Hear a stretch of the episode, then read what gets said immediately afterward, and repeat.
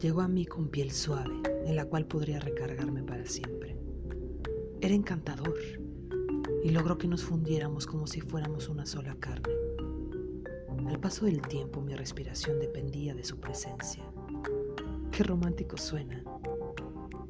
Cuánto me costó inhalar por sus fosas. Comencé a darme cuenta que mis soportes emocionales se redujeron a él y que tenía que pedir permiso, incluso para sonreír. Poco a poco me fui perdiendo. La confusión y el desconcierto formaban parte de nuestro vínculo. Creí haber encontrado a mi alma gemela, al amor de mi vida. Pero un día me botó. Ya no le servía. Me hizo sentir insulsa, ilusa, insuficiente, poca cosa. A la relación entré con heridas. Eran mías, pero él me ilusionó, prometiendo que las resanaría. Y después de él, quedé completamente sola, sometida, perdida, rota, sin mí. Así habla una víctima de un perverso narcisista. Buen día, semilla de conciencia. Yo soy Viviana Rojosito, psicoterapeuta holística, y en mi último episodio me comprometí a hablarte del descarte narcisista. ¿Te acuerdas? Pero primero debo explicarte quién es y cómo se comporta un perverso narcisista. Es tan común tropezar con un ser retorcido así, pero es difícil detectarle tempranamente porque esas personas se enmascaran y logran envolver a su presa con mucha precisión y sutileza. Sabes, aproximadamente vamos a conocer entre 50 y 70 perversos narcisistas en nuestra vida. Y si no son perversos narcisistas, son algún otro tipo de manipulador. Psicópatas integrados, manipuladores, incluyendo parejas, vecinos, compañeros de trabajo, compañeros de escuela, familiares y amigos. Así es. Su invisibilidad y sutileza es una de sus mayores estrategias. Quizás ya hayas vivido o estés viviendo en una relación en la que no te sientes tú mismo, en donde no hay libertad, en la cual sientes que estás perdiendo mucho y no crees poder salir. Entonces, si es así, o ya pasaste por este cruel sendero, este episodio es para ti. Ese tipo de relaciones provocan síndromes postraumáticos y sus secuelas pueden ser profundas y duraderas. Por ello es importante que conozcas algunas de las características y el modus operandi de estos seres. La característica primordial es su encanto y amabilidad. Son personas que cultivan su imagen, que se convierten en arrolladores para la gente son complacientes, amables, seductores con la palabra. Consiguen con gran facilidad intimar con otros. Y no me refiero solamente a la cama. Logran entrar en los recovecos de la mente del otro, sobre todo para detectar su debilidad o su vulnerabilidad. Los perversos narcisistas son grandes depredadores, pero encubiertos. Y su finalidad siempre será egoísta, jamás tendrán empatía con el otro. Su objetivo es tejer telarañas, en donde él gana y el otro pierde. Sus víctimas resultarán siempre chupadas, vacías, vaciadas, carcomidas, reducidas, y todo para que este narcisista gane. Pero eso no sucede en el comienzo. Primero tienen que atraer, poseer a su víctima, y después comenzarán los episodios agresivos. En el comienzo se manifiestan como grandes conquistadores, amantes perfectos, como si fueran un sueño hecho realidad. Incluso en su perverso bombardeo de amor, apresan a su inocente víctima, prometiéndole dar, hacer todo lo que la víctima necesita. ¿Qué te hace falta, mi amor? ¿Un padre? Aquí me tienes. ¿Una madre? dinero, amor, lealtad, comprensión. Tómame todo, pues yo soy todo eso. Y ya que su presa está en su territorio, se quitan la piel de cordero poco a poco para mostrar las babeantes fauces del lobo depredador que hay detrás. Desde ahí gozará con desollarte psicológicamente. Ese es su objetivo. Quizás te preguntes qué hay detrás de estas personas, por qué se comportan así, qué piezas inconscientes están tan rotas para que existan tantos perversos entre nosotros. Generalmente están inscritos a una historia donde el padre no estuvo o era un padre laxo, inconsistente, y su ley, es decir, la ley del padre y su fuerza paterna, estuvo desdibujada. Y a su vez, la madre ha tendido a enaltecer a su hijo, a hacerlo omnipotente, el portador de la ley. Este es el común, sin embargo podrían haber otras historias en su origen familiar. El común denominador en todos estos manipuladores es el temor a ser abandonado, ignorado, rechazado, poco mirado, y un vacío aúlla dentro de sí, pero jamás lo aceptará. Los PN, perversos narcisistas, poseen una gran ansiedad. Esa es su verdadera personalidad. Se saben vulnerables, huecos, pero evitan que esta parte de su personalidad sea revelada. No pueden sentir que fracasan, que se equivocan, que son incapaces de algo o que son débiles. Esto les causa muchísimo temor, temor que proyectan en el mundo. Y para paliar esas heridas, suelen hacer varias estrategias de manipulación. Como te decía hace rato, en el comienzo se disfrazan de ser maravillosos, maravillosas, comprensivos, inteligentes, sensuales, capaces. Son grandes histriones, grandes actores y su personalidad es camaleónica. En un momento son amorosos, en otro momento son fuertes, machos alfas, mujeres alfas. Un personaje protagonista en el comienzo de sus relaciones es siempre ser encantadores y hacerse necesitados. Tú me necesitarás. ¿Por qué? Porque yo te digo que eres único, única, especial, que todo a mi lado será mágico Jamás verás una falla en nuestro encuentro. Yo te comprendo, yo te acompaño, yo te sano, yo te resano. Eso es lo que quiere el perverso, sentirse valioso. A estas personas que les admiran o quieren o desean o aplauden, las toma como sus complementos emocionales. Tal cual cuando tú tomas algunos complementos nutricionales, así Así toman los perversos narcisistas. Te tomo, te cosifico porque te necesito.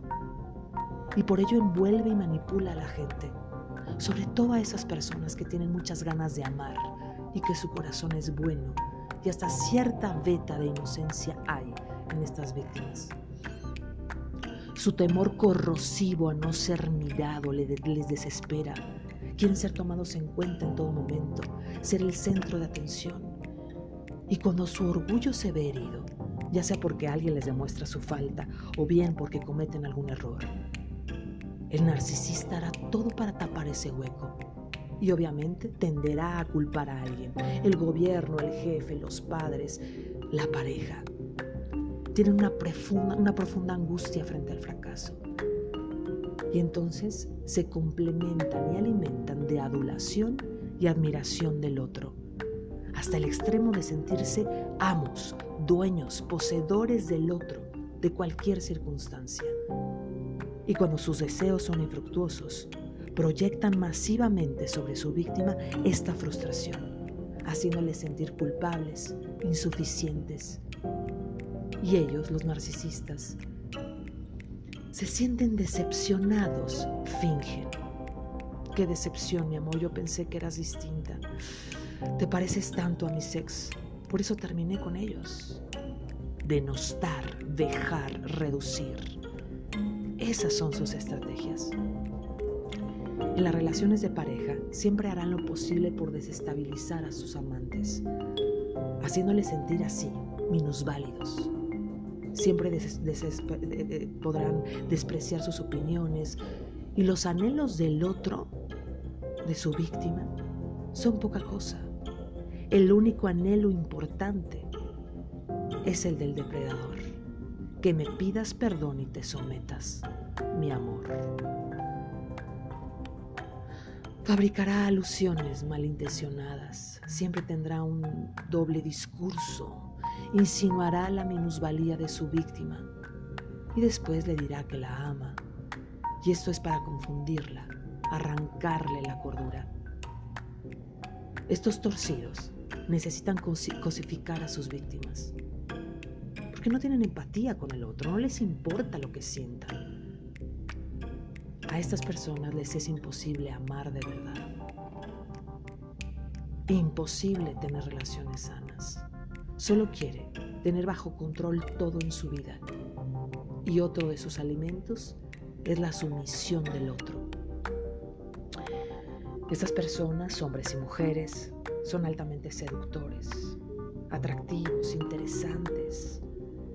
No quieren crear relaciones, quieren poseer, necesitan ser adulados, necesitan un amante al que puedan exprimir. Estos grandes camaleones, grandilocuentes y convincentes, siempre llevan a convencer a su pareja o a la gente para orillarlos a hacer lo que quieran. Podría ser tu socio, tus vecinos, algún amigo, tus padres, alguno de tus hermanos. Estas personas en pareja generalmente tienden a aislar a su víctima. Siempre les estarán juzgando sus relaciones interpersonales. Es que tu mamá es muy tonta, te hace mucho daño. Ay, tus amigas son unas locas. Conmigo estás bien. Aquí en mi fuero. Ahí en su fuero te quemas, pierdes tu identidad te alejará de todas esas personas para que cuando te encuentres profundamente sola o solo pueda depredarte más y más. Claro, desde su aparente superioridad, ideas de grandiosidad, tratará de protegerte, te prometerá la gloria, que no necesitas a nadie más, que el mundo lo hicieron solamente ustedes dos. Ideas absurdas, ideas románticas, pero llenas de perversión. Estas personas siempre van a estar preocupadas por el que dirán. Entonces intentarán ser muy inteligentes, sobresalientes, vestirse bien.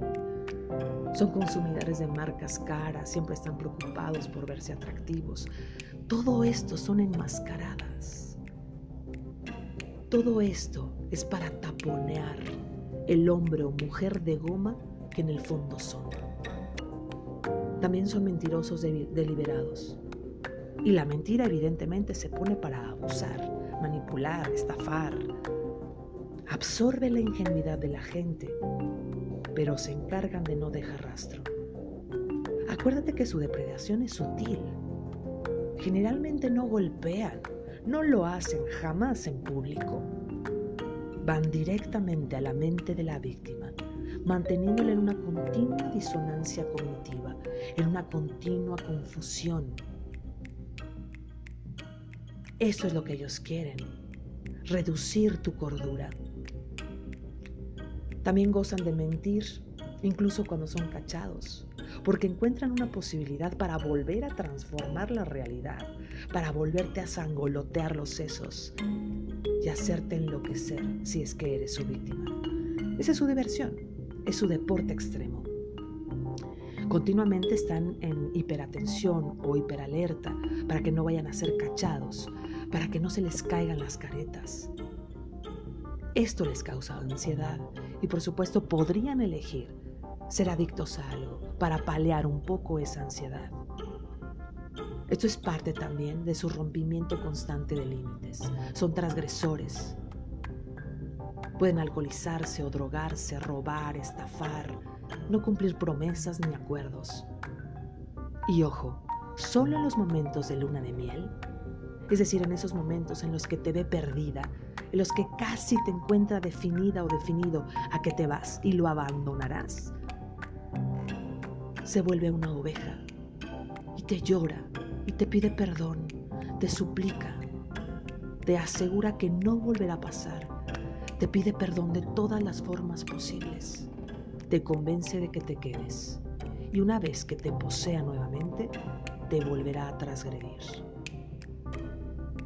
¿Cómo trasgrede? ¿De qué otras formas lo hace? Le encantan las disputas, las confrontaciones, no, no necesariamente a gritos o insultos. Sus comportamientos misteriosos, impredecibles, variables, te llevan a la locura. Pelea contigo por cualquier razón. Generalmente está de malas, inconforme, insatisfecho, porque tú no le alcanzas, porque eres poca cosa y te está haciendo el favor de quedarse a tu lado, pero eso lo mantiene enojado o enojada. Y cuando no le parezca algo que haces, te descartará o mínimamente te aplicará la ley del hielo, cosa que también es parte de las violencias sutiles. Estas personas tienden a ser paranoicas, rígidas, controladoras, obstinados, altamente celosos. Los celos. Los celos en este caso no son otra cosa más que la proyección de lo que ellos hacen, de lo que ellos fantasean. También te miran tan lumínica, un hombre tan grande, tan capaz, tan guapa, tan poderoso, que saben que cualquiera podría ser mejor que ellos, pero recuerda, se disfrazan. Entonces te tildan de poca cosa, de loca. Te tratan de reducir a través también de sus celos. Todas estas estrategias, semilla de conciencia, son para crear dependencia emocional. Él es el primer dependiente, él o ella. Pero crean en ti o en su presa esta dependencia emocional para destruir, al mismo tiempo que ellos fortalecen su identidad. Yo soy el fuerte, el necesitado, yo soy el valiente, el capaz, yo soy su aire. Y solo a través de mi permiso y mis fosas nasales, mi víctima podrá respirar. ¿Dónde está el amor? ¿En dónde encuentras congruencia con sus promesas amorosas? ¿Has escuchado el gaslighting? Esa es una de sus máximas estrategias. Inducir a la víctima a la duda de sí misma, hacerle enloquecer, utilizando verdades a medias, volteando la realidad, revertir sus discursos, hacer sentir a la víctima como una victimaria. Si yo hice esto de irme con otro es porque tú no me quieres, porque tú te fuiste con alguien más. ¿Cuándo? Estaba en casa de mis papás. Tú sabes bien lo que hiciste. Acuérdate lo que hiciste, yo no tengo por qué explicártelo. Voltean y manipulan la realidad para enloquecer al otro y que termine aún más debilitado. No, yo no dije eso. Sabes muy bien a lo que me refiero. Deberías saber por qué lo hice.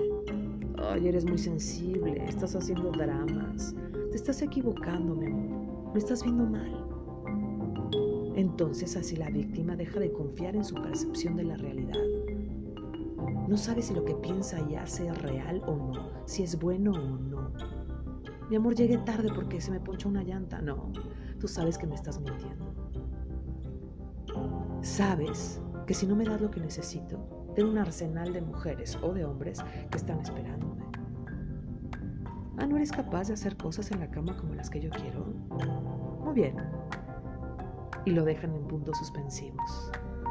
Tensión tensión, para nulificar y cosificar. Con respecto a las parejas, las ex, usualmente un perverso hablará mal de sus antiguas parejas, haciéndolas ver como celosas, paranoides, controladoras, y se va a pintar como víctima. En realidad, lo que le hicieron, entre comillas, sus exparejas, es lo que él o ella verdaderamente hicieron entonces buscarán la compasión de la víctima. Y en ese invisible chantaje apelará a la comprensión y contención de su víctima. La estará midiendo. Quiere saber el grado de empatía, de dulzura, de inocencia que tienes o que tiene su víctima.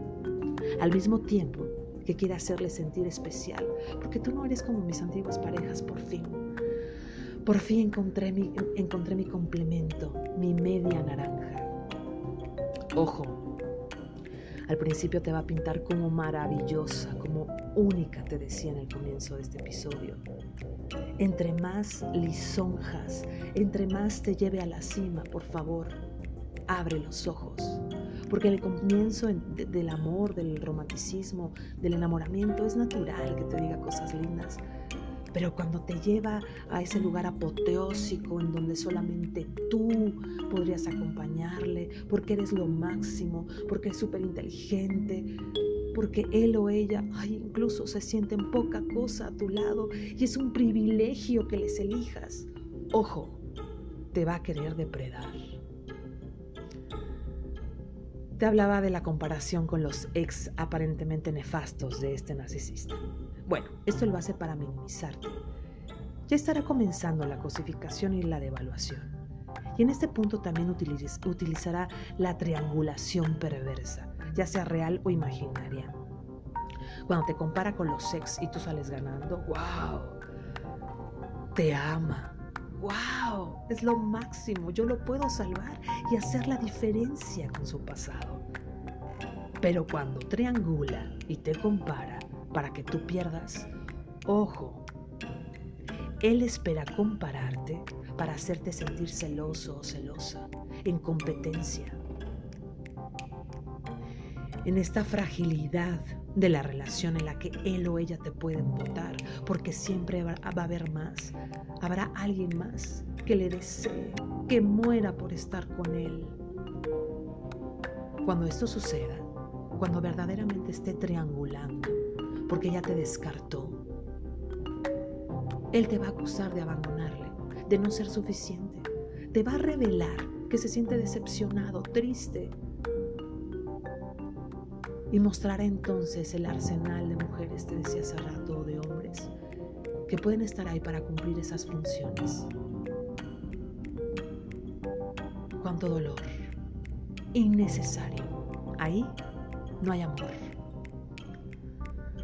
Él gozará de humillarte, de burlarse en público, pero de forma sutil, en formato gracioso, de broma, Quizás podrá exponer, que eres incapaz, medio tonta, medio mentiroso. Y si en algún momento le reclamas, lo cual es natural, te dirá que eres dramática, neurótico, exagerado, que no sabes reírte, que no tienes sentido del humor. Gozará de reírse con los otros de lo que aparentemente son tus errores. Por supuesto, esta persona es descalificante. Ama ver cómo te reduce necesita ser validado y para eso te reduce, para sobresalir. ¿Te das cuenta de que está hecho este perverso? En su afán de control quiere tener siempre la razón y con ello nuevamente vuelve a sus víctimas, con un lenguaje retórico y ambiguo, poco claro, confuso, y lo hacen así para que su víctima pierda la cordura y también su seguridad. También pasan por víctimas también les gusta hacerse sentir que los otros le hacen sufrir, culpabilizando a los demás. Me puso el cuerno. Mi expareja me hizo daño. No sabes cómo era. Era una celosa empedernida. Era alcohólica, loca, histérica, borracha. Y su familia. Y sus amigas. Pobre de mí. ¿Por qué lo hace? Porque él no tiene parejas. Él tiene retretes excusados en donde vomitar y quiera ser cómplices y testigos a los demás de cuánto has sufrido, de cuánto le has vejado y por eso justifica su descarte. Ahorita vamos a hablar de eso. El objetivo, semilla de conciencia, es la cosificación total y la posesión del otro. Y ya habiéndole domesticado, habiéndole enseñado a no defenderse, la famosa indefensión aprendida. Ya cuando le enseñó a no ser nadie, cuando lo deja torcido, intoxicado, el narcisista siente que ha ganado. ¿Y qué cree que ha ganado? Poder, identidad, fuerza. Pero de esto nadie se entera. El perverso narcisista ha hecho una burbuja de aparente perfección en su sociedad, en su trabajo de tal suerte que hasta el final de esa relación, que ya tenía preparada. Nadie se ha dado cuenta de lo que ha hecho. La víctima, su expareja, queda como la loca, tal cual lo había planeado y lo, deseaba. Y entonces el perverso queda como la víctima del cuento. Busca aliados, suplementos. Incluso hasta la víctima no logra identificar a tiempo lo que está pasando. Acuérdate que está ciega, ha aprendido a no defenderse, ha sido enloquecida dentro de ese teatro del devaluador. Y si hay hijos en esta pareja, muy probablemente tampoco se hayan dado cuenta. Porque los narcisistas, como buenos actores, también se portan bien. Son lindos, condescendientes, amables, apoyadores, excelentes padres. Y los hijos tienen también este velo en los ojos. Cuando se separan los padres, no pueden creer, tanto los hijos como la sociedad, lo que la víctima está diciendo. Y ahí la víctima se queda más sola, con todas las traiciones en su espalda con toda la locura a cuestas pensando, ¿y si de verdad yo estoy mal? ¿Y si de verdad yo soy la loca o loco? Con una autoestima tan baja, rastrera. El perverso, el perverso querrá que todos sean sus aliados, pues sus artimañas mentales logrará que frente a los demás él sea convincente y bueno, y el otro, el descartado, el ex sea simplemente una cosa inservible, llena de locura y de mentiras. ¿Sabes a quiénes buscan estos perversos? Generalmente a personas con alta capacidad de amar. Claro, estas personas no es que sean totalmente libres de sombra, también la tienen.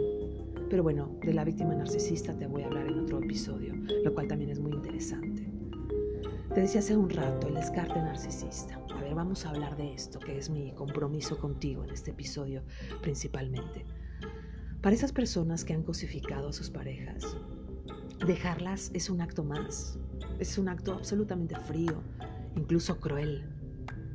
Pero para el perverso no es el final, no soportaría que fuera el final, porque sus víctimas son suyas. Y él decide cuándo defecarlas, defecarlas, así es o reiniciar después de defecarles el ciclo de abuso. Hasta que él se canse, él o ella, de haberles desgastado, es cuando hará el corte. Pero esto tiene tiempo, tarda. Cuando el perverso narcisista ya no logra que su pareja haga lo que quiere, porque esta persona está despertando, porque pone límites, porque deja de seguir sus mandatos, entonces el narcisista siente que es inservible y buscará castigar y desechar nuevamente. Y entonces se va, generalmente sin previo aviso, lo cual enloquece aún más a su víctima. De pronto me dejó de hablar, me bloqueó, no me contesta las llamadas y la víctima piensa, ¿y si le pasó algo? ¿Y si se murió? ¿Y si está con alguien más? Porque ya no me quiere, por lo menos que me dé una explicación. Se llena de angustia porque no tiene respuestas claras de la partida del torcido o torcida. Su perverso descarte también es parte de su juego, compréndelo por favor.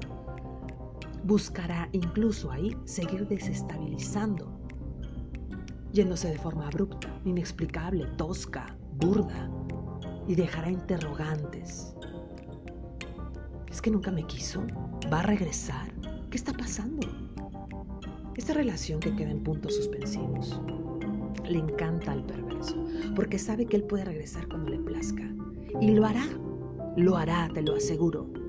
Aunque te jure que no va a regresar, te buscará de alguna forma, te estoqueará, estará al pendiente de tus movimientos. Porque su descarte es una más de sus enmascaradas.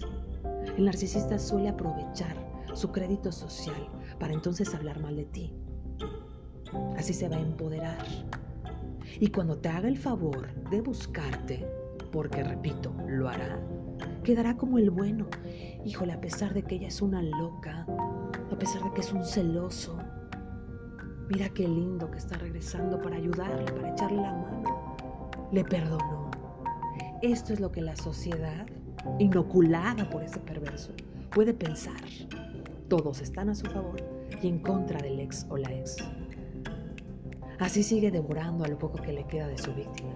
La hará polvo con sus conocidos, con su familia incluso. Repito, para que cuando regrese, él sea el único o la única que le salve, que le ordene, que le posea, que le siga controlando cada neurona. Claro, aparentará que, que no quiera regresar, que eso ya acabó. Sin embargo, lo que no tolera el narcisista es ser dejado, te decía. Por lo tanto, planea el regreso, lo va estructurando. ¿Para qué? Para un nuevo descarte, para nuevas castraciones y así nunca perder. También suele esperar a que su víctima tenga alguna necesidad. Se enfermó su familiar. Mm, le falla la bomba del agua. Entonces voy con un plomero a arreglársela. Voy al hospital. Le deposito un dinero para los hijos. Hijos que no sean en común, evidentemente. Es que me contaron, piensa el perverso, que está deprimida. Bien, ya gané, pero lo voy a aprovechar para recomendarle algo, un libro, una plática. Incluso también eh, te encuentra por casualidad o con pretextos insulsos. Dejaste esta chamarra en mi coche por cuestiones de negocios. Cualquiera que sea el pretexto, él se propone con una mejor alternativa para tu vida. Y si esto no se da porque no se le abre la puerta al perverso, va a propiciar algún otro encuentro.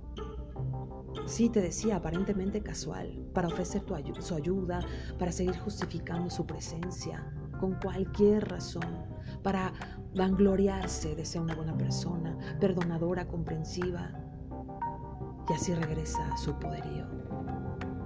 Su poderío que está hecho de papel, de polvo, no sirve si la presa acepta, el hachazo psicológico será más fuerte. Ojo, quien te hizo daño jamás va a regresar para hacerte un bien.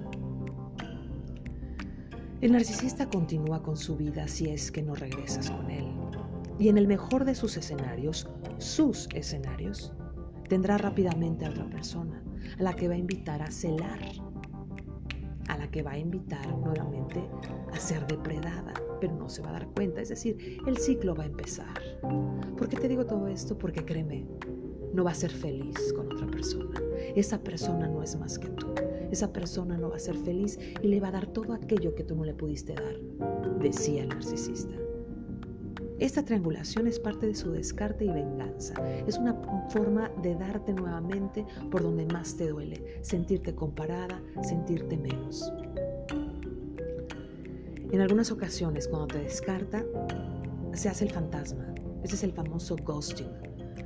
Castra de cuajo a su víctima, se esfuma de su vida y el objetivo es desesperar, llevar a la ansiedad a su ex. Porque para el abusador es necesario que refrende el deseo de su presa.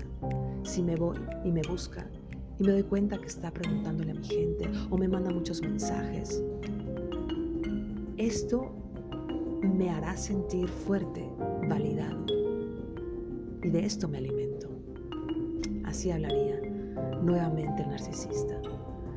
Porque parte del maltrato es dejar a su víctima llena de preguntas sin respuesta, confundida, jalarla cuando quiere, que tenga una angustia tóxica. Así quiere medir su poder. Y cuando regresa este tóxico, claro, lo hace pero no desde el amor. Regresa para hacerte sentir culpable, para volverte a defecar, para derramarte adjetivos que no necesariamente son insultos, ¿no? Como, pues no estoy tan seguro de que tú seas la mujer de mi vida, a veces siento que, eres como muy insegura o, incapaz, o no eres tan amorosa, me gustaría alguien más inteligente. No son propiamente palabras altisonantes, pero llegan directamente a la autoestima, a la mente y al corazón. Entonces la víctima que hace se apega más a él desde un necio ego, tratándole de demostrar obsesionadamente que ella puede más, que él es capaz de cambiar y transformarse. Esta víctima regresa porque ya está adiestrada, pero también para demostrarle que puede cambiar. Principalmente regresa porque es una dependiente emocional. Para seguir eh, desconcentrando a su víctima, El narcisista utiliza técnicas para seguirle destruyendo, con estos nuevos reemplazos, con invención de historias, con más mentiras. La víctima, bañada en el estiércol de este depredador, se hunde cada vez más y más. Lo mejor en estos casos es terminar y hacer contacto cero. Pero ¿por qué te descarta? ¿Por qué a una persona sí y a la otra no la eligió como su víctima? Porque sabe quién tiene la psique y el corazón para ser depredado. A más hambre de amor, a más ingenuidad, más posibilidad tengo de ahondar en ti. ¿Y por qué logra descartar? Aparte de todo lo que te mencioné hace rato, es porque percibe que se siente descubierto. Y entonces así sabe que ya no se va a poder aprovechar más de su víctima. Entonces antes de que tú me dejes, te dejo yo. También es una prueba de fuego para la víctima. Si refrenda que su víctima ha despertado, mejor la descarta si la víctima todavía es móvil para sus antojos perversos, la descarta, comprueba que puede volver a depredar y la hace regresar.